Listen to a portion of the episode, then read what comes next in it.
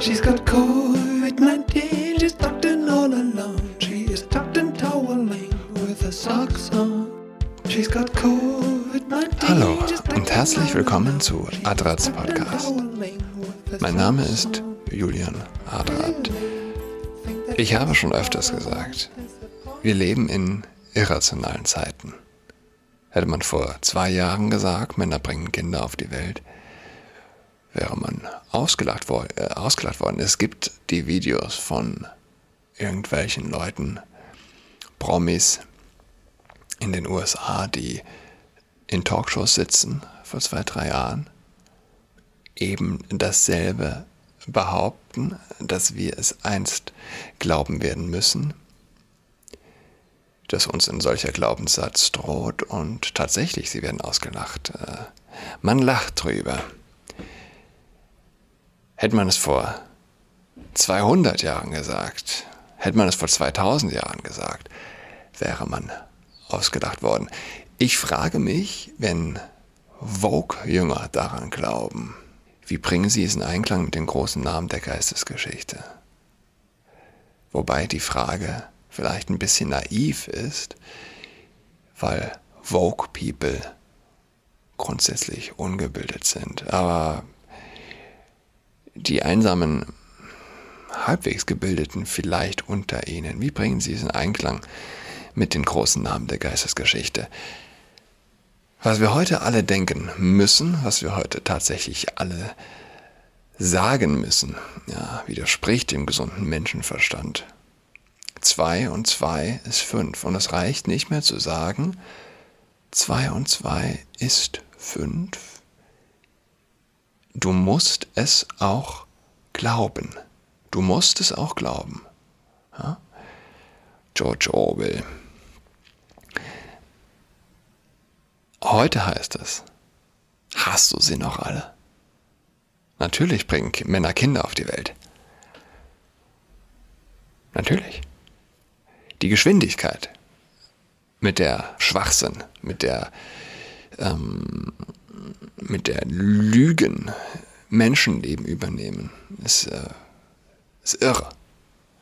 Die Geschwindigkeit ist, ist so atemberaubend, atemberaubend äh, wie die Sache an sich, die Geschwindigkeit der Verbreitung. Ja, wo wir schon in, äh, in pandemischen Zeiten leben. Die wahre Pandemie ist die Pandemie der ja, des Vogue-Kults, die Pandemie äh, der, der Irrationalität und ja, der, der Ideologie unter ehrlichen Gesichtspunkten. Es sterben mehrheitlich ähm, Männer, äh, wenn wir von Impfpriorisierung sprechen. In, in einer perfekten Welt, in einer rationalen Welt, würde man natürlich eine Impfpriorisierung ähm, von alten Männern ins Gespräch gebracht haben. Aber das ist, und da erleben wir die Irrationalität, es ist ideologisch nicht möglich, diesen einfachen Tatbestand, diesem einfachen Tatbestand Rechnung zu tragen. Welche Lüge werde ich, werde ich morgen verkünden müssen, um Freunde zu behalten, um meinen Job nicht zu verlieren? Warum ist es Kant, Platon und Hegel nicht aufgefallen? Wobei ich mich eher frage, wem ist es eigentlich aufgefallen? äh, Klammern hat die Vorgänger der Postmoderne, Foucault und, und Konsorten, aber es ist weniger wohl einem bestimmten Denker zuzuordnen, es ist Zeitgeist. Und Zeitgeist ist mächtig. Zeitgeist zermalmt den Menschen. Der Zeitgeist ist erbarmungslos. Und dagegen kommst du nicht an. Der Zeitgeist ist Satan, schon immer gewesen. Der, der Satan ist letztlich immer die letzte logische Begründung für Irrationalität. Ja, für die Illusion recht zu haben, für die Illusion gut zu sein. Man kann, das, man kann das gar nicht oft genug sagen. Selbst der Nazi schlechter im KZ. Selbst der Nazi, der am Bahnhof Familien auseinanderreißt, Kinder von ihren Eltern trennt. Selbst der glaubt, das Richtige zu tun. Selbst der glaubt, sogar Gutes zu tun. Versteht ihr? Er glaubt, dass die Juden es verdient haben. Er glaubt meinetwegen dieses äh, Gewissensopfer um einer größeren Sache willen bringen zu müssen. Er glaubt, das Gute zu tun. Und je weniger ein Mensch an Gott glaubt, desto mehr glaubt er selbst gut zu sein. Desto einfacher erliegt er der, dieser teuflischen Illusion. Ich war am Sonntagabend mit einer Gruppe junger Leute, mehrheitlich in den 20ern, vor St. Canisius in Berlin-Charlottenburg, wegen der Homosegnungen. Und es ging ziemlich lange, gut anderthalb Stunden, und wir, ja, wir blieben ziemlich, ziemlich tapfer, beteten tapfer. Einige haben den Rosenkranz richtig gut drauf und äh, verschiedene Litaneien. Ja, und äh, nach der Veranstaltung kam man mit einigen Leuten ins Gespräch. Klar, es gab auch die sozusagen die Konfrontationen, die Frechheiten, sehr erboste Leute, die immer mal wieder währenddessen hm, zu uns kamen und jedenfalls war da ein Mann, der sich als äh, Chirurg vorstellte und er hat schon viel von der Welt gesehen, hat er, hat er gesagt. Er hat schon, er war schon überall, meinte er. Und hat, er hat immer im Südsudan gearbeitet, im Südsudan. Und klar, schwul, sein, und sein, sein Freund, sein Partner sei aus China. Er stieg am Anfang damit ein, mehr oder weniger, dass äh, mit Galileo, der von der Kirche verbrannt, verbrannt worden sei auf dem Scheiterhaufen. Und ich habe ihn gefragt, wirklich, sind Sie sich da sicher? Ja, das ist das ist, das ist die, das große Paradox. Äh, Menschen, die die Kirche besuchen, äh, aber eigentlich nichts anderes machen, als die Kirche runterreden. Äh, ich komme aus der Kirche und sage, die Kirche hat Galileo verbrannt und die Kirche ist scheiße. Niemand hat Galileo verbrannt. Ähm, er hat dann äh, sein Handy gezückt und äh, gegoogelt und fand eine ganze Weile nichts. Und naja, das Gespräch ging weiter. Er sagte, die Nazis und überall auf der Welt haben man versucht, Homosexuelle auszurotten. Und da ist er lange drauf rumgeritten, äh, bis mir so ein bisschen der, der Kragen platzte. Also gar nicht böse, aber ich habe gesagt, unsere Forschung kratzt aktuell an der Beeinflussung von sexueller Orientierung. Eben die, äh, die moderne Forschung und Genetik und äh, frühembryonale äh, Erforschung und ähm, ähm, Beeinflussung geht eben dahin. Wer glauben, wer glauben Sie wird aufstehen, wenn man den, äh, wenn man letztlich die frühembryonale Entwicklung beeinflussen kann und Homosexuelle, wie Sie sagen, tatsächlich ausrotten wird können. Wer wird aufstehen? Na, die Kirche. Aber diese Geisteshaltung, Sexualität von der Fortpflanzung zu lösen, Sexualität überhaupt von einem intrinsischen Sinn zu lösen, einfach nur zu machen, das zu machen, was möglich ist. Dieser Relativismus, den Sie da drinnen praktizieren, der bereitet den Boden zur tatsächlichen Ausrottung. Ich muss gerade dran denken. Es ist gar nicht, es ist gar nicht paradox, wenn wir, wenn wir dahin kämen, es ist gar nicht unwahrscheinlich, wenn wir dahin kämen, hm, demnächst behaupt, zu behaupten, ja, ich, ich, ich, aber ich, meine Augen sind meine Ohren und ich sehe mit meinen Ohren. Also warum müssen meine Augen das sein, womit ich sehe? Äh, wer sagt das? Meine Augen sind, sind meine Hände. Klar, völliger Schwachsinn, absolut, völliger Schwachsinn, aber, aber wo zieht man denn die Grenze? Naja, es ist, es ist seltsam, er war gut 20 Jahre älter als wir, aber ähm, wie sich denn trotzdem in dem Gespräch das dann das Du einschleicht, ich weiß gar nicht mehr, vielleicht auch von, kam das auch von ihm, ähm, ja, ausrotten? China wird es hinbekommen, macht dir da mal keine Illusionen. Und es war, es war, er war doch war echt beeindruckend. Also man, man erlebt sowas ja eigentlich nie. Er war ein äh, sehr gesprächiger, sehr angenehmer Mensch. Und was tat er? Er schwieg. Er hat äh, tatsächlich, er, war da tatsächlich innerlich bewegt.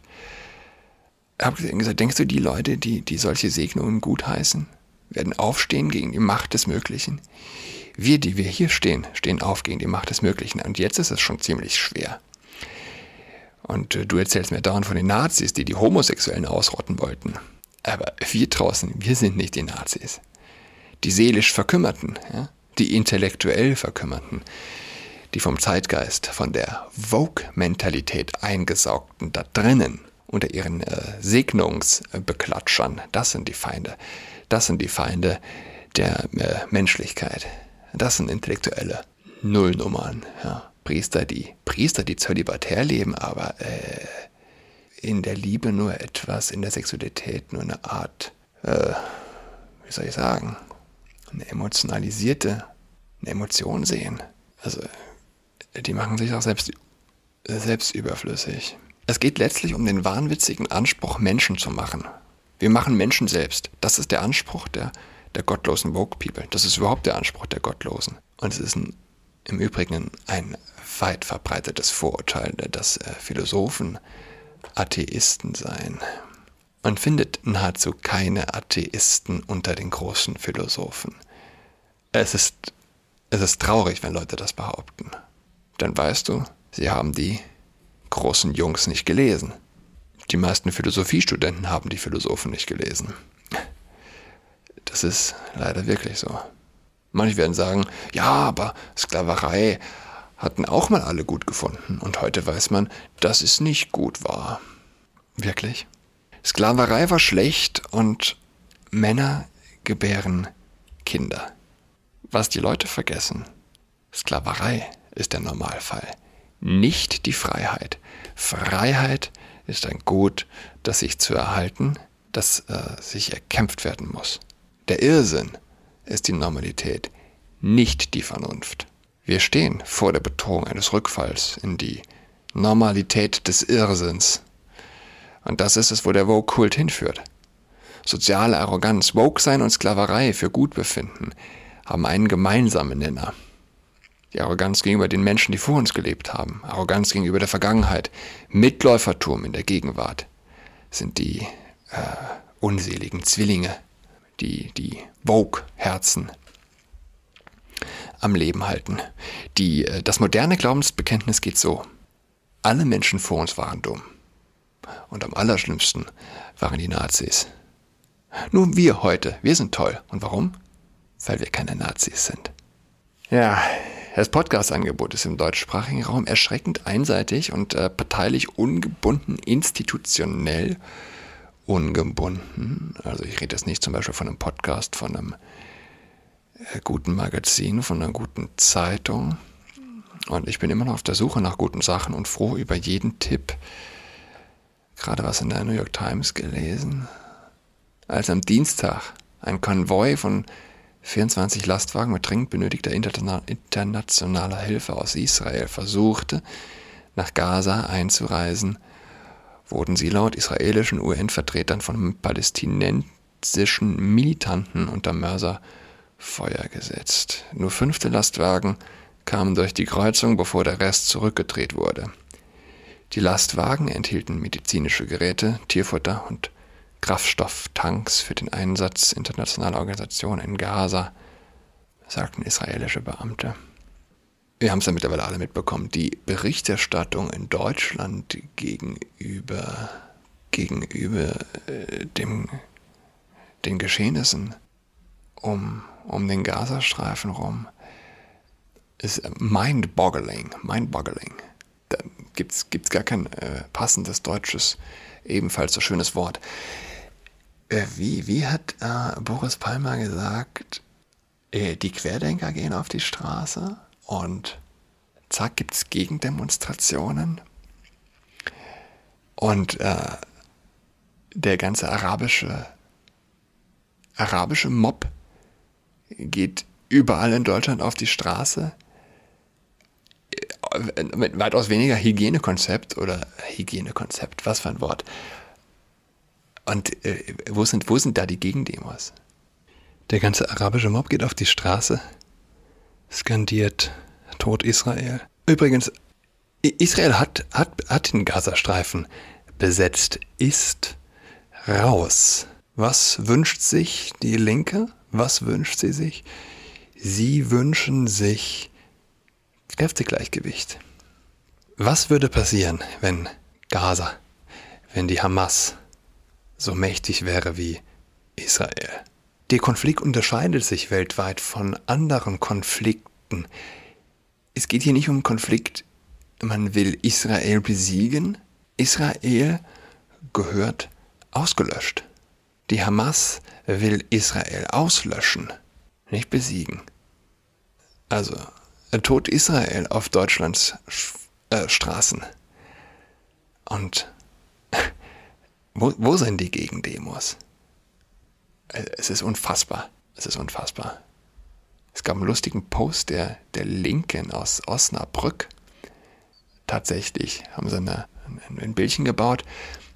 Seien wir ehrlich, wir haben Antisemitismus importiert. Stell sich einer vor. Äh, die Linke in äh, junge, die junge Linke in Osnabrück, ich glaube, es war die junge Linke. Was diesen Post so erfrischend macht, ist natürlich, dass wir wissen, der einzige Rassismus, der in diesem Land blüht, kommt von der Linken. Die Linke in den USA führt jetzt Schlafsäle.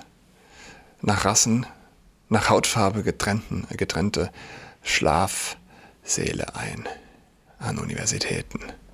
Es gibt Rassismus, aber der kommt von links. Ja, deshalb staunt man so sehr über so einen, über so einen Post von ein paar unverdorbenen jungen Geistern, ganz offensichtlich. Schwarze, Homosexuelle. Arbeiter nicht mehr so sehr. Da ist die Illusion mehr oder weniger schon zerbrochen. Aber schwarze homosexuelle Frauen werden von den Linken, von der Woke-Ideologie äh, in Geiselhaft genommen.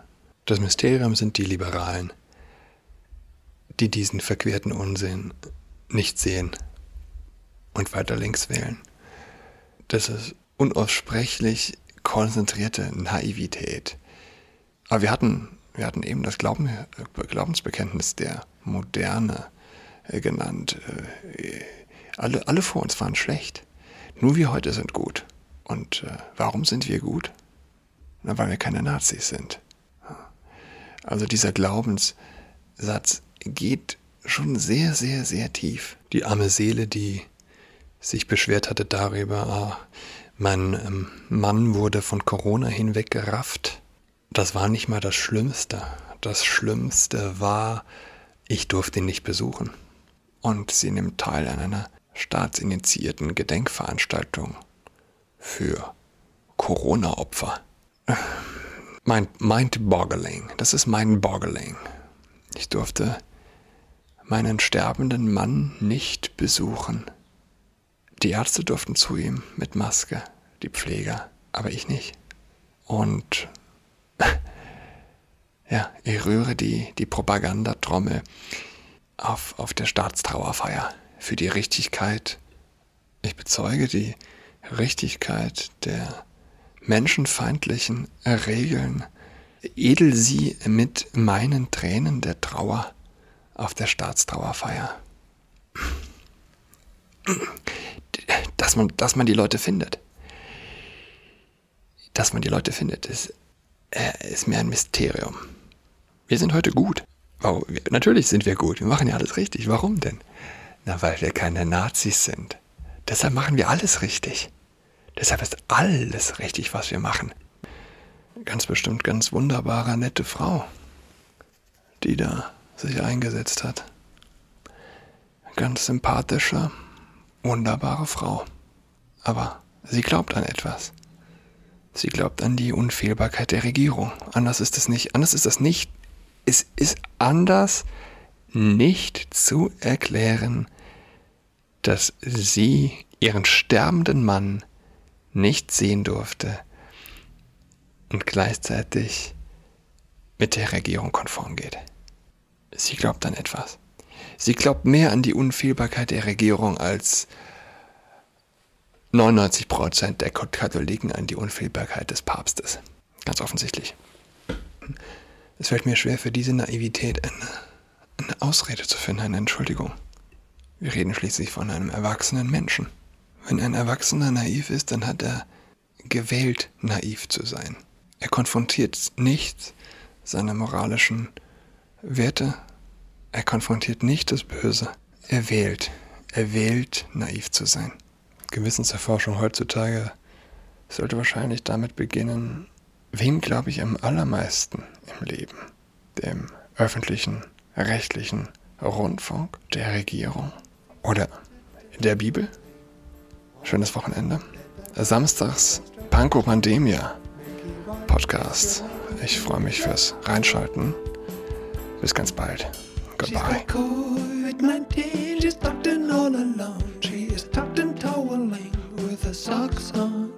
She's got COVID-19, she's tucked in all alone. She is tucked in toweling with her socks on.